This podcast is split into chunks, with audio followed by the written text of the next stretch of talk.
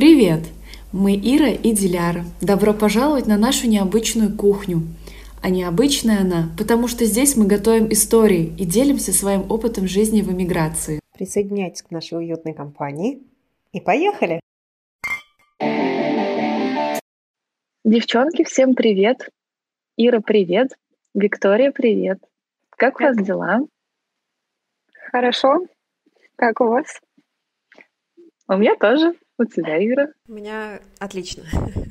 Ира, я знаю, что ты практически все закончила своей магистрской, все написала. Как ты себя чувствуешь? Как выжатый лимон или еще на донышке осталось? Я, я еще, я пока еще себя не могу чувствовать как выжатый лимон. Я еще как бы такая вот у меня ситуация борьбы, потому что последние последние э, кон- конкретный уже э, фидбэк, что вот все ты закончила, можешь уже выдыхать. У меня вот тогда я, наверное, начну себя позволять себе чувствовать там как-то, что я вот устал, тут подустал, пока я такая, ух, в борьбе. Понятно. Ну, я рада слышать, что ты в активном труду пребываешь. А, сегодня мы с тобой тоже проведем небольшой такой разговор, а, беседу, но, к сожалению, не про твою магистрскую или, к счастью, потому что в гостях у нас сегодня замечательная Виктория. Нас сегодня посетила, да, вот как Диляр уже сказал, замечательная гостья Виктория Настина, творческий псевдоним у нее Стил. Она прожила два с половиной года в Пекине, работала моделью, во время пандемии делала digital-шоу китайского дизайнера Guo Pei. Вот такую ремарку сделаем, что китайский дизайнер одежды, и она одна из самых известных кутюрье Китая, в 2016 году вошла в сотню самых влиятельных людей. Э, в рамках digital недели моды в Париже работала в Стамбуле на Fashion Week, а также работала в Бейруте вот, мы сейчас э, с Викторией, с таким э, мигрантом с большим стажем, сейчас вот э, пообщаемся. И, Виктория, привет. Расскажи, пожалуйста, почему именно мода и вот как начался твой профессиональный путь? Всем привет. Спасибо, что позвали. А, ну, как начался мой путь? Наверное, у всех это начинается такое случайно, просто что-то интересное из сферы моды. Я всегда интересовалась, у меня всегда рядом с литературой, которую задавали в школе, лежал какой-нибудь журнал модный, что было очень интересно разглядывать э, моделей. И пошла в агентство однажды, и уехала на свой первый контракт. И вот так закрутилось. А, после Бейрута я даже хотела оставить моделинг, но моделинг не оставил меня. Вот когда я жила в Китае, я продолжила заниматься, но уже не через агентство, а как фриланс-модель. А, и в этот момент, где я сделала вот GoPay, о котором вы упомянули, шоу, то есть для меня это было как, ну, значит, не нужно это прекращать, как знак какой-то. Виктория, скажи, пожалуйста, а модельное агентство было в Украине или какое-то международное, в которое ты попала? А, модельное агентство было материнское у меня первое в России. А сейчас у меня украинское материнское агентство. Э, я, когда приехала из Китая, я заключила контракт э, с агентством в Киеве. А на контракт я уезжала в агентство непосредственно, которое находится в стране, куда я летела, принимающее. То есть, если, например, это Китай, то агентство в Пекине, если это Бейрут, агентство в Бейруте, и также в Стамбуле точно.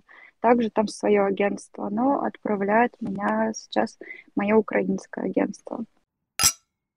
Виктория, очень интересно. А расскажи, пожалуйста, что что тебя больше всего поразило, пока ты готовила это digital-шоу для вот этого известного, а, по крайней мере, уже во всем мире а, дизайнера? Наверное, я начну с предыстории, потому что я делала кастинг для этого дизайнера раз шесть, наверное, как минимум.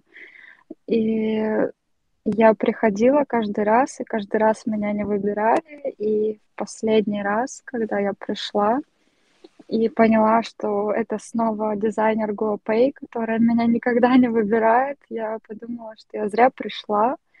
э, я была уже, ну, и расстроена, я уже не скрывала, что я расстроена, подумала, что, ну, сделаю сейчас быстро и поеду пить кофе куда-нибудь, но при этом меня выбрали, и я так этому удивилась, и выбрали сразу же не только на шоу, а, отснять коллекцию, и выбрали а, как fitting, я делала fitting. Тут, наверное, нужно будет. А, делала работа, fitting модель называется. Это когда новая коллекция отшивается непосредственно на модели. Она как манекеном работает, можно сказать. То есть плотно сотрудничала на протяжении вот последних полутора лет. Это было для меня из того, как меня не брали шесть раз, и раз и взяли, так вот взяли, как взяли. А, подготовка к шоу, ну, было напряженно. А, мы снимали а, два дня, прямо с самого утра, с 6 часов уже нужно было быть на съемочной площадке и до 12 до часу. И каждый день на макияж уходило пару часов, наверное, потому что там был очень сложный макияж и очень прическа сложная, когда просто все было в геле, в лаке. Декорации были очень интересные. То есть это прямо как съемочная команда. Я себе представляла, что так снимают фильмы. Было очень много камер, снимали с разных ракурсов одно и то же. И digital шоу это такая вещь, то есть ты не просто идешь, пройдешь, проходишься по подиуму, как обычно. Тут именно снимают в деталях все, тут больше похоже на съемку какого-то campaign а. Но это очень интересный опыт, потому что ты работаешь с командой, ты работаешь с продюсерами, ты работаешь э, с постановщиками, ты работаешь непосредственно с дизайнером, который с тобой общается на шоу обычно. Ты проходишь и ну, где-то ты там увидишь, а тут непосредственно к тебе подходит, когда ты в кадре, и с тобой идет разговор. И это очень здорово было. Это для меня такой опыт, что прямо вау, я в восторге. Я надеюсь, что я раскрыла тему. Если какие-то вопросы, то я постараюсь ответить. Есть, есть, есть вопрос, есть. Слушай, меня вот поразило в человеческом плане. Э, такой бытов, бытовой вопрос у меня.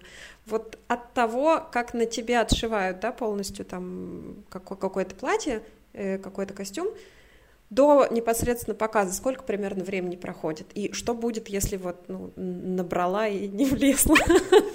Я извиняюсь, конечно, это важно. Ужас, Ира! Алерт! Срочно диеты, салат капусты и маслом, маслом. Подожди, мать, подожди, не подсказывай. Это правда, это правда ужас в плане того, что если просто ты берешь работу на шоу, тебя выбирают, и ты делаешь фитинг на шоу, ну, то есть перед тем, как пройти показ, еще есть э, примерка и репетиция, и все эти этапы, все должно быть вот просто идеально один к одному, просто без всяких, без всяких. И если, ну, что-то там набрал, то, может быть, ай-яй-яй, тебя снимут шоу. Но я делала фитинги, э, это когда отшивалась именно одежда, э, ну, я как манекеном была, просто нужно было смотреть на одежду в движении, насколько комфортно внутри, насколько удобно двигаться, как она двигается, когда э, при проходке по подиуму.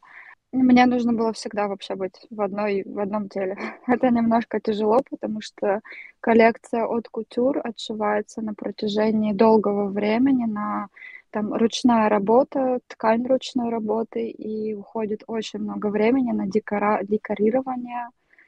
Ну, но это все равно интересно, потому что ты изнутри видишь процесс. Это просто для меня это был восторг. Для меня восторг попить кофе с самой Guo Pei между перерывах. Это что-то невероятное, правда. Я хотела уточнить, digital неделя моды это что-то новое в период пандемии, либо это уже было известно до пандемии, до того, как вообще люди узнали слово онлайн, а, удаленная работа и так далее. Было ли это популярно вот до всех этих событий? Нет, это нововведение коронавируса. Привет, 2020, или когда там это все началось.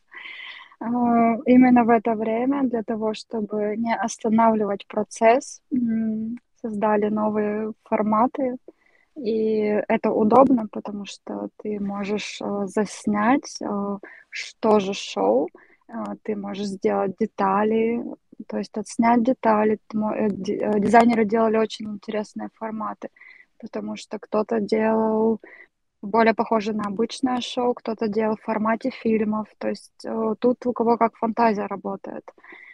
И это, да, это примерно новый формат, э, потому что ковидные ограничения, ты не можешь позвать столько человек к себе на показ, а выпустив видеоролик с новой коллекцией, его посмотрит огромное количество людей. И сейчас на самом деле дизайнеры очень этим пользуются. И последний раз, когда я была в Стамбуле, мы снимали также Digital Fashion Week. Digital Fashion Week был, мы снимали коллекции онлайн. То есть, да, это формат якобы шоу, но это как новый формат шоу, новый мир, новые технологии используются вовсю. Спасибо большое. А вот расскажи, пожалуйста, как ты уже упомянул, ты работал с такой ну, именитой дизайнером, да, которая там на весь мир знаменитый и так далее. Вот э, что тебя особенно поразило в процессе работы и, не знаю, удивило, может быть, какие-то такие вот сильные эмоции были в процессе? Да, мне очень понравилась она как личность. Она очень простой человек, который очень хорошо общается с обычными людьми. Ну, я имею в виду наемными рабочими, которые швеи у нее были, вот моделью я работала, и она спокойно может подойти, сказать, как у тебя сегодня дела, как ты себя чувствуешь, может быть, кофе попьешь. Очень простой человек, она очень открытая, приветливая, что ты не ожидаешь от такого уровня дизайнера. Честно скажу, я боялась первое время, потому что ну, для меня это вау, это легенда, потому что это первый дизайнер от кутюр из Китая. Она первая начала отшивать коллекции такого уровня мирового. И это первый дизайнер, который работал на Couture Fashion Week в Париже, что это просто легенда для меня. И вот так вот вживую общаться, когда тебя спрашивают, как у тебя дела, это для меня сломало систему. Мне казалось, что у такого уровня людей короны на голове. Но нет, очень простой человек, очень спокойно, и я не знаю даже, как это правильно передать вот этот восторг. Просто как, если брать с кого-то пример, какой быть личностью, это вот для меня такой пример, это прямо интересно. Виктория, не могу не спросить. Ты вот упомянула такое, я не ожидала, что она таковой окажется, да. А, мы mm-hmm. всегда ожидаем что-то другое. А в модельном бизнесе очень много тоже ожиданий и стереотипов. Скажи, mm-hmm. пожалуйста, какие стереотипов, которые всегда были, а, может быть, сейчас какие-то новые стереотипы mm-hmm. появились, еще остаются в модельном? Первый, наверное, стереотип, который придет всем в голову, это то, что модели все ненавидят друг друга. Но это не так. Модельный мир — это очень такой тесный круг, где ты всегда выручаешь. Тебе не важно, откуда человек, на каком языке он разговаривает, всегда есть взаимовыручка. Это тесный круг, где каждый друг за друга. Ну, э, есть, конечно, исключения из всех правил, это, это правда, но все очень дружны. Это каждый раз ты встречаешь людей, каждый раз это твоя новая семья. И это здорово, потому что твой круг друзей, именно друзей, расширяется с каждым разом. И, наверное, стереотип по поводу возраста сейчас больше уже отпадает, потому что раньше было, что должна быть маленькая девочка от 13, и в 20 карьера твоя уже заканчивается. Сейчас эти границы расширяются, так же, как и с параметрами. Сейчас более здоровые тела, более здоровые лица, а, меньше обработки, что меня радует. То есть нет и супер измененных лиц, где ты не ты. Это просто очень здорово, потому что, насмотревшись иногда на себя, когда ты себя не узнаешь, это, ну, у людей даже складывается впечатление, что, ну, это нереалистично. А когда видно э, минимальная обработка, когда видно, ну, поры на лице, это очень здорово, потому что я недавно, как недавно, может быть, порядка года назад, э, выпустили социальный ролик, вы, скорее всего, видели его, да, э, где девушка использовала фильтры. Девочка, которая была 13 лет, то ли порядка 13 лет. И это большая проблема, потому что люди не могут себя воспринимать реально. И, возможно, модельный мир чем-то навязал это в свое время, идеальную красоту, идеальную кожу, но идеальных-то людей нет, мы все реальные. И мне нравится, что теперь нет вот таких стереотипов, что это, это кто-то нереальный. Это такой же человек, у которого есть э, проблемная кожа, у которого есть растяжки, который борется с весом точно так же. Это здорово. Это важная социальная тема, которая мне очень нравится, что она сейчас разрушается. Да, слушай, очень классно, что ты это упомянула. Я тут буквально недавно тоже слышала про одну книгу, где говорилось вот именно про то, как нам э, там условных там с начала, там, с конца 20 века или там даже начала понемногу начали меняться наши отношения к красоте, что нужно там брить ноги, потом потихоньку нам сказали, что красивая девушка это худая, потом еще худее, потом что у нее должна быть там гладкая кожа. Очень классно, что сейчас э, слышать вообще, что сейчас есть такие реформы, э, что нам говорят, вот, красота-то, она бывает разной. Очень здорово, поэтому я вот не могу не упомянуть, Ирка, у нас с тобой есть шанс, понимаешь?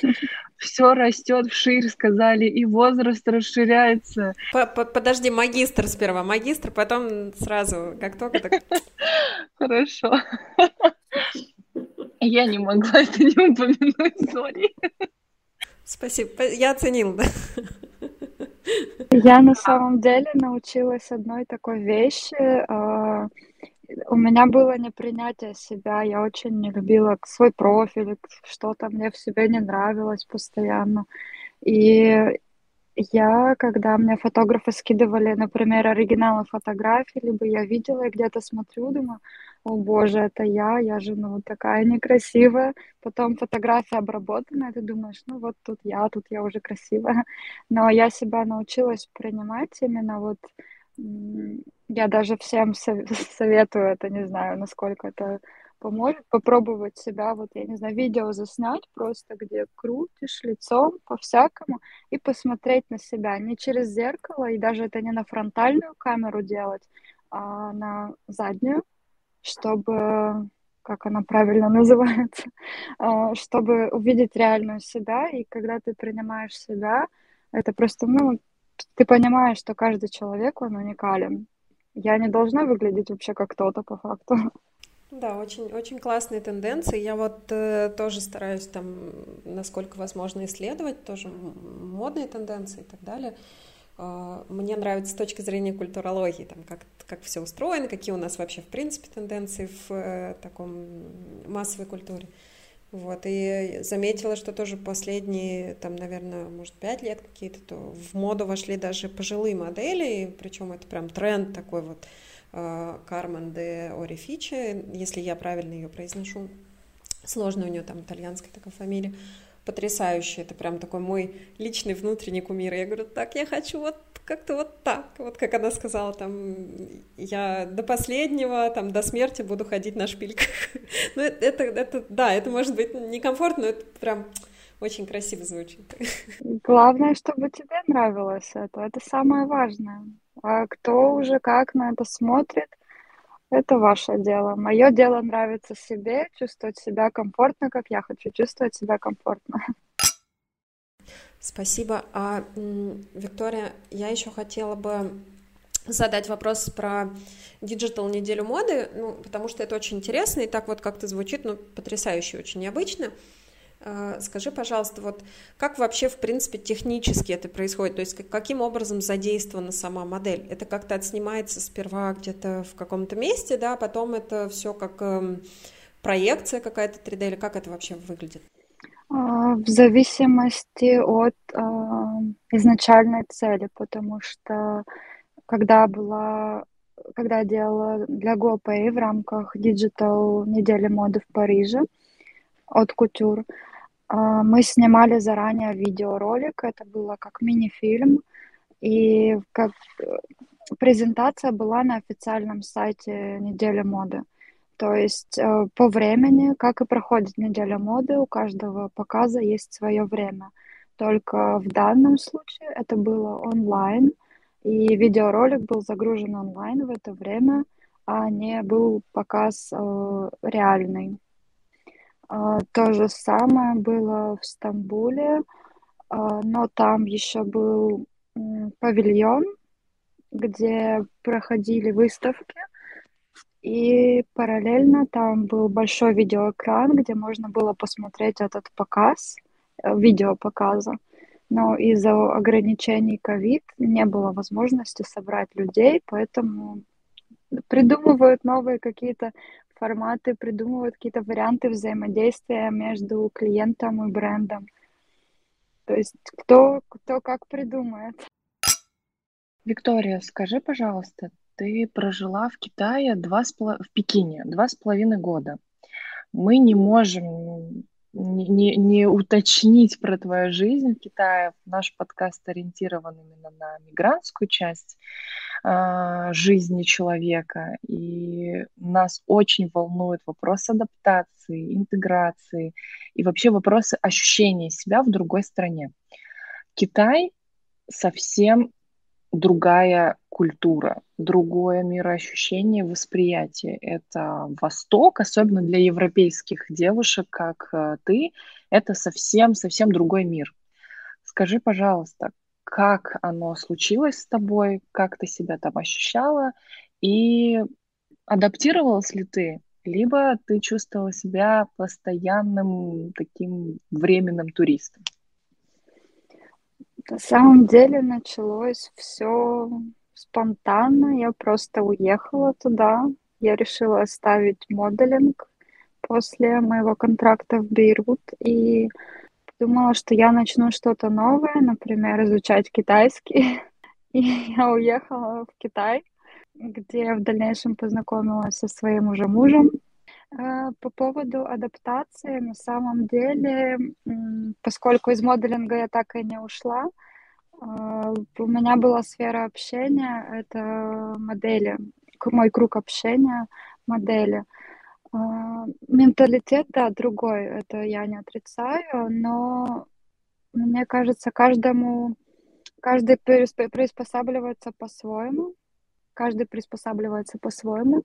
А, мне, например, было с одной стороны другой менталитет, другая культура, но с другой стороны я понимала, что зато это новый опыт, это новые знания, и на приспособление уходит на самом-то деле пару месяцев, а потом ты привыкаешь, и как будто бы тут и жил всегда.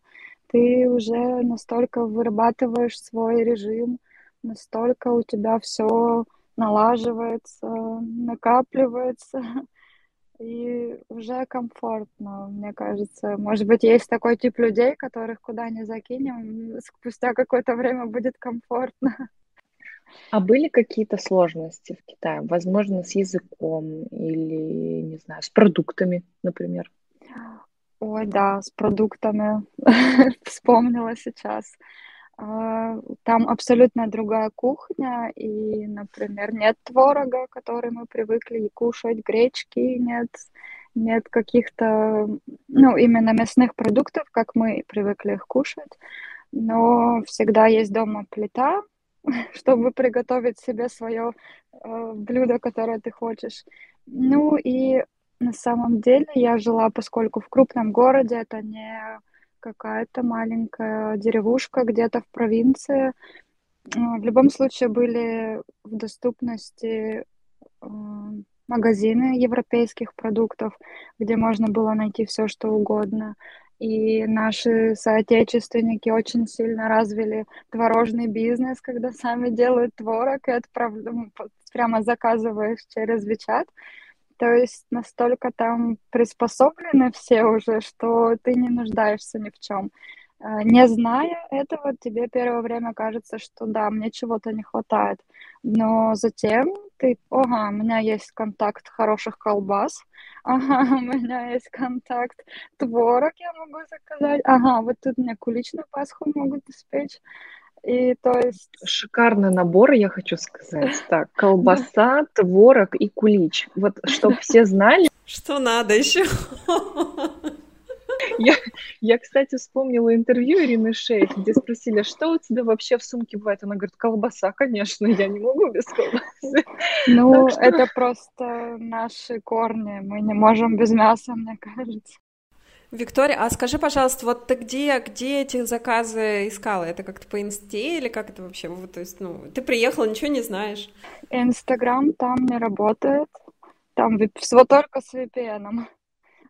Для тех, кто едет в Китай, нужно скачать VPN для того, чтобы смотреть видео в YouTube, общаться с друзьями в Facebook и постить фоточки в Instagram. Нужен VPN.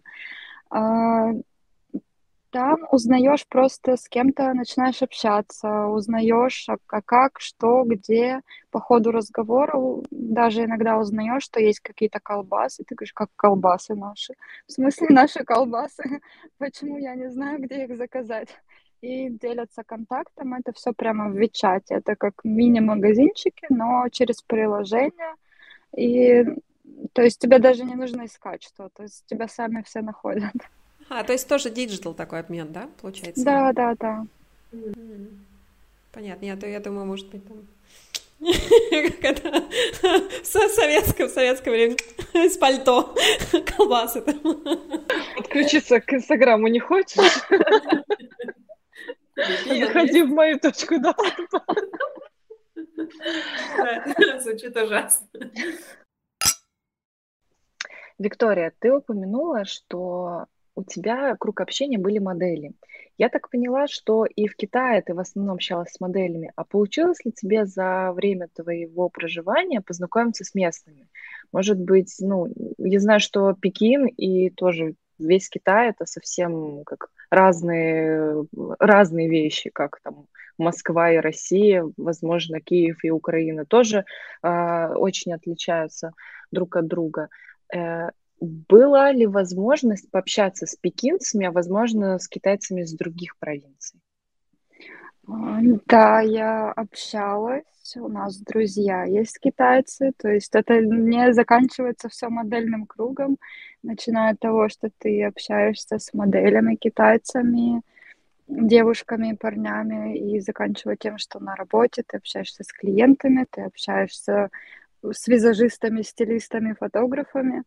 И у нас, да, есть друзья, то есть они из провинции, не из Пекина, точно не из Пекина, я не помню, из какой провинции. Вообще, да, они очень отличаются, но чаще лучше сказать не Пекин и Китай, а Шанхай и Китай. Э, Шанхай — это именно такой европейский больше, очень много англоговорящих китайцев, э, у них другое мышление, не китайское традиционное. А именно в Пекине это больше север, там больше именно закрытые, холодные.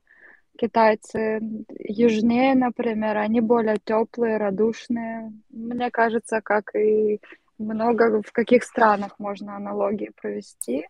Наверное, чем холоднее, тем угрюмее. Ну, вообще, э, когда ты общаешься напрямую, есть какие-то особенности менталитета, но это все так стирается при общении, вам просто какие-то общие темы, какие-то интересы, и вы общаетесь, вы рассказываете, у нас так, у нас так, здорово, и это очень интересно на самом деле. Ты не думаешь в эти моменты, ой, какие мы разные, ты думаешь, как здорово, что мы разные, я что-то новое узнаю. Спасибо, интересно, мы как сами побывали, как будто по твоим стопам прошли чуть-чуть. Скажи, э, пожалуйста, Виктория, давай мы так облетели немножко мир и возвращаемся к нам в Литву потихонечку, мягко. Лава. Скажи, скажи, пожалуйста, лава, слава. А, скажи, пожалуйста, Виктория, как ты в Литву попала и как Литва тебя встретила? Вот что ты можешь рассказать, какие-то первые впечатления? В Литву я попала из Украины, потому что мы с мужем моим живем в Киеве. И когда началась война, мы поехали к родителям изначально, к его а, на Западную Украину под Ровно. И на самом деле я попала внезапно. Сейчас помню, что 12 марта мы выехали, 13 были уже в Литве. И собрались внезапно. Мы ехали с сестрой моего мужа и девушкой его брата. И я проснулась с утра, мне сказали, бомбят Западную Украину, собирайся, нужно срочно ехать. Я не хотела уезжать, мне важно находиться с моим мужем, но так получилось, что подорвались и поехали. А, мы ехали на машине через Польшу. У меня паспорт российский, я не, не поменяла еще паспорт. И вид на жительство в Украине. То есть я спокойно проехала, ко мне не было никаких а, вопросов ни в Польше, ни в Литве. Меня встречали очень, очень хорошо, очень дружелюбно. И меня что поразило, насколько литовцы гостеприимный народ, насколько ну, хочется каждого поблагодарить, каждому покланяться, поклониться. Немного русский забываю. А, настолько просто... У меня нет слов. Я таких людей не встречала, честно скажу. А, насколько все готовы помочь, каждый улыбается тебе, нет а, к тебе какого-то отношения плохого, либо ну, это просто очень здорово. Если у меня была бы возможность, мне каждому литовцу хочется пожать руку и поблагодарить, потому что это такой народ потрясающий, семья, у которой мы живем, которые приняли нас. Они очень помогают. И я когда приехала, мы пожили несколько дней, и у меня просто впечатление, что мы приехали в семью, о которой я просто не знала. Вот. Меня даже, мне кажется, я могу бесконечно об этом говорить, насколько Это меня поразило. Очень очень такие теплые слова в адрес принимающих, в адрес вообще всей Литвы. Я думаю, что я надеюсь, что те, кто нас услышит, обязательно услышат твои слова благодарности. А, честно, мне как то, что я проживаю здесь, то хоть там я не литовка, я как не, ну, этнически никогда не связана, даже с узами гражданства, увы, да, но мне тоже очень приятно, что те, кто приезжает сюда из военных действий, из-за вот этого, из всего этого кошмара и ужаса, находят здесь а, именно поддержку и помощь, которую, в которой они нуждаются. Вот, мы, мы даже, даже не будучи... Сейчас, секундочку, ремарка. даже, не, даже не будучи э, гражданами, гражданами Литвы, мы вот тут с Дилярой готовы предоставлять руку для пожатия.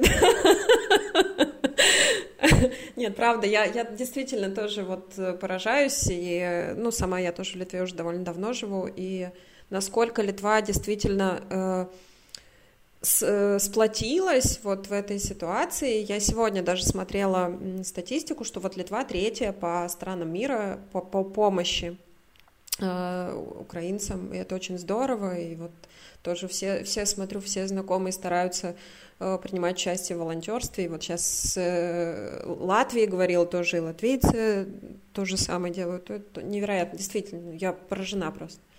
Ну, это просто настолько широкой души люди, что ну, у меня слов, правда, нет. Я никогда не думала, что такие люди существуют, потому что, когда взрослеешь, жизнь учит нас тому, что очень мало таких э, отзывчивых, хороших, именно вот душевных, теплых людей с настолько широкой душой, что ну, ты даже если руки двинешь, это, это очень маленькая часть, насколько эти люди, ну, я не знаю, друг, они выросли в другом мире, в хорошем мире, который мир должен быть таким.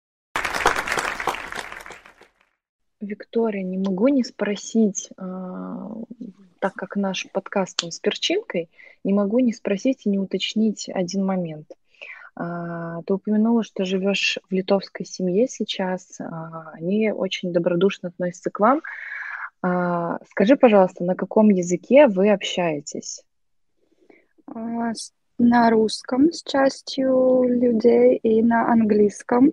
Угу. Учим, стараемся литовский, но пока это какие-то простые выражения. Лабас ритас, лабадьена, ну и наподобие гирей. Слушай, и... у тебя уже отлично получается. Мы пытаемся, потому что для меня очень важно, я придерживаюсь такой политики, что когда ты приезжаешь в страну, где в другую страну, ты обязан изъясняться как- как-то минимально на языке этой страны. Это уважение к стране. Это очень важно, чтобы не просить, а извините, вы говорите там по-русски, либо по-английски. Нет, а, ты должен пытаться объяснить на языке этой страны. Это уважение к жителям, это уважение к стране. Ну, у меня такая позиция. Я стопроцентно разделяю с тобой эту позицию. В одних из первых выпусков я тоже рассказывала о том, какие были у меня стереотипы по поводу Литвы, и как я, ехав сюда, помню, слушала э, минимальные такие базовые разговорные фразы, там, и условно, как заказать э, в кафе какую-нибудь вкусняшку. Поэтому я тебя прекрасно понимаю и тоже согласна, что это и уважение, и просто адекватное поведение воспитанного человека. Я, я так считаю. Угу. Скажи, пожалуйста, Виктория, вот поскольку, как мы уже выяснили, ты из России, да, была, э, попала в Украину, вот как, как, э, как происходят отношения к русским в Украине? Действительно ли тебя там обижали, притесняли, да, то, что, то, что э, тот стереотип, который мы слышим и навязывают, там, скажем, в России, да, что вот, ну, в Украине там очень, очень тяжело жить русскоязычным и русским? Э, я приехала в Украину сразу же из Китая э, этим летом. И ко мне за все это время, что я была в Украине, я была в центральной части, мы живем с мужем в Киеве. Э, летом мы жили какое-то время у его родителей на Западной Украине. И ко мне за все это время ни разу не было какого-то плохого отношения, потому что по акценту все равно слышно, что я не из Украины. И ко мне ни разу не было какого-то плохого отношения, чтобы меня тыкали пальцем, либо что-то говорили, что я говорю по-русски, даже э, на Западной Украине, хотя я знаю тоже за такие стереотипы, но ни разу не было. Все очень хорошо относились, принимали, э, помогали также. Я не знаю, откуда, честно, взялся этот стереотип и почему он вообще существует. Не было никаких ни притеснений, вообще, я не знаю, все было... Я чувствовала себя как дома, мне было очень хорошо. Мне было очень комфортно. Поэтому я не знаю, кто такие стереотипы придумал, для чего. Это, это мне кажется, портит жизнь только вот этими, как сказать, навязываниями каких-то вот этих мыслей. Такого вообще нет, это неправда. На репит и этим закончить наш подкаст просто. Ну, то есть это настолько важно сейчас рассказывать людям про то, как русскоязычные и даже в твоем случае там русские девушки живут в Украине, как к ним относятся.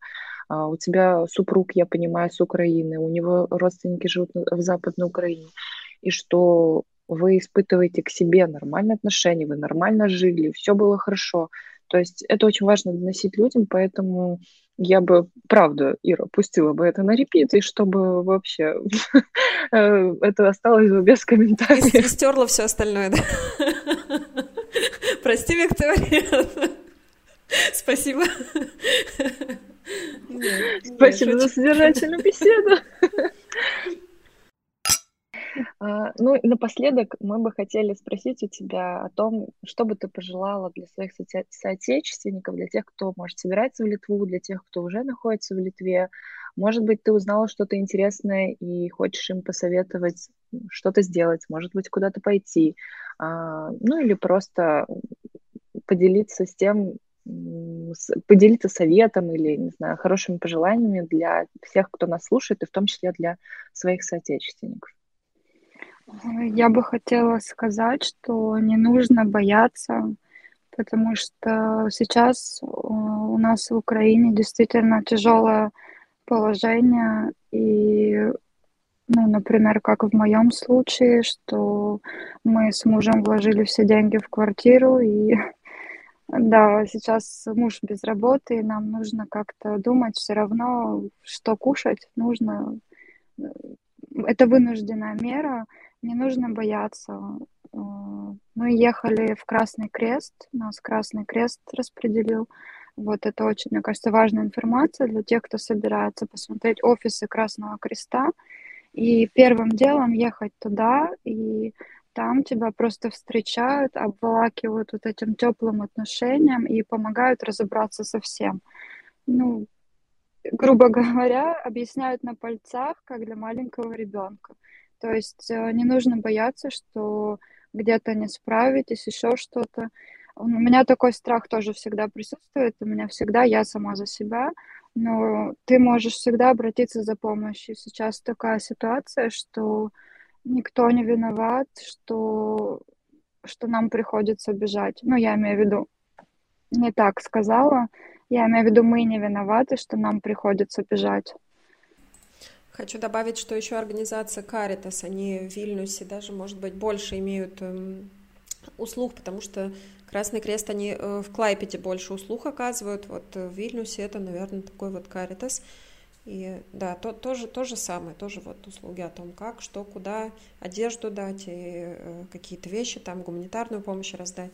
Да, не стесняйтесь, не стесняйтесь обращаться, действительно есть организации, мы, мы, мы ждем Э, хотела сказать за группы на Facebook, что есть очень много групп помощи на Facebook. Если я смотрю, есть какие-то вопросы, еще что-то очень помогают и литовцы, и украинцы, живущие э, иностранцы в Литве. Все очень помогают э, найти выход какой-то. То есть можно, если какие-то страхи, сомнения, вопросы, искать группы на Facebook. Подводя итог нашей встречи, э, как бы формально это сейчас не прозвучало, э, хотим отпустить Викторию э, печь хлеб с ее принимающей литовской семьей. Это, боже, это так классно звучит, что я просто завидую тому вот этому отношению, вообще просто э, тому, что очень здорово, что они просто приняли, они вот вас э, так интегрируют, скажем так, показывают Литву, какая она классная, потому что она правда классная, вкусная, добрая, может, не всегда солнечная, но бывает.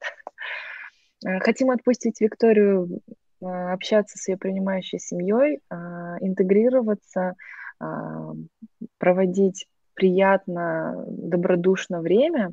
Поблагодарить хотим тебя, Вика, за классную беседу, за то, что рассказала нам инсайты модельного бизнеса, развеяла стереотипы.